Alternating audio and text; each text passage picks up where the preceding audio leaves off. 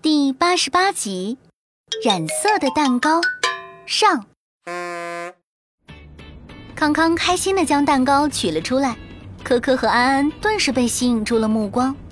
这个蛋糕竟然是蔚蓝色的地球，嘿嘿，没有见过吧？啊，这就跟地球仪一样哎，好精致呀！哎，让我们尝尝这独一无二的蛋糕是什么味道的。康康赶紧拿上蛋糕配的塑料小铲，分出小小的三块，放在了餐盘里。好香的奶油呀！蛋糕好好吃，松松软软的。三个小朋友被蛋糕的口感彻底惊艳到了，正吃着，大家却互相盯住了对方。安安、康康，你们的嘴怎么变蓝了？哎，可可哥哥，你也是呀，牙齿都是蓝色的。啊，我们都变蓝色了！大家赶紧放下蛋糕，跑向洗漱台。科科和安安的嘴巴、牙齿、舌头变成了蓝色。康康除了这三处外，手上也沾上了蓝色。这这是怎么回事？我舌头和手上的蓝色也洗不掉啊！我我舌头上也是。可可对着镜子伸出舌头，确实如安安、康康所说，舌头上的颜色只是比最开始淡了一些。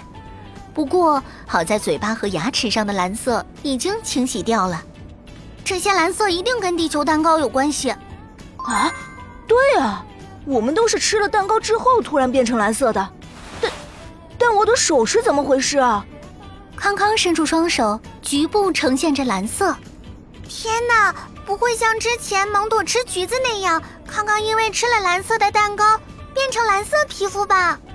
我跟大家吃的数量是一样的呀，那么小一块，而且都还没有吃完，怎么还能变成蓝色的皮肤啊？康康，你别担心，你手上的情况跟蒙朵的不一样，你一定是在分切蛋糕的时候不小心碰到了蓝色的奶油，所以你的手才会变成蓝色。康康听科科这么一说，赶紧又挤出洗手液，仔细的搓洗起小手来。这一次手上的蓝色确实比之前淡了一些。但依旧无法彻底洗掉。康康，看来你的地球蛋糕是不能吃了，要不然我们都要变成蓝精灵。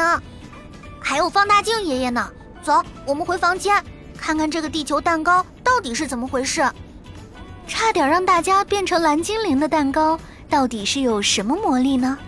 可可一行一定要查明真相。